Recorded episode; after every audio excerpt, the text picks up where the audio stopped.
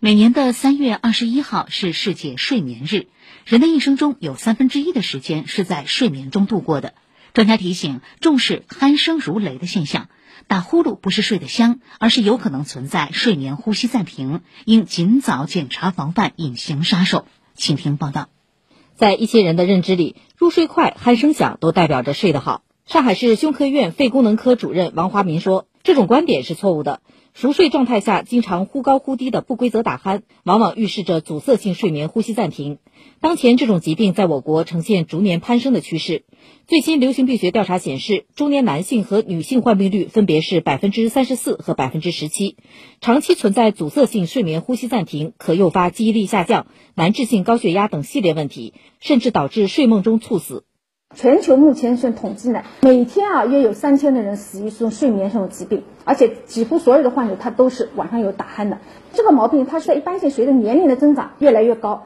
医学研究发现，深度睡眠可有效清除大脑垃圾，提高免疫细胞结合靶标的能力，增强人体免疫力，帮助预防细菌与病毒的入侵。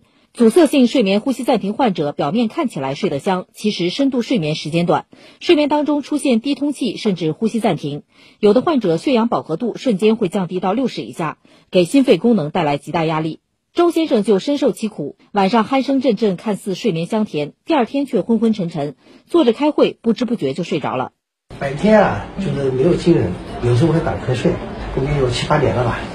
如何判断自己是真的深睡眠还是睡眠呼吸暂停呢？王华民医生表示，如果有不规则的打鼾，并有偶尔憋醒、晨起有口干、白天嗜睡、注意力不集中等等不适症状，要引起重视，建议及时就医，到医院做睡眠检测。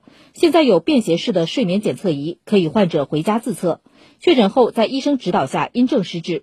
对于评估后睡眠呼吸暂停较严重的患者，医生也会建议患者配置呼吸机，在睡觉时使用。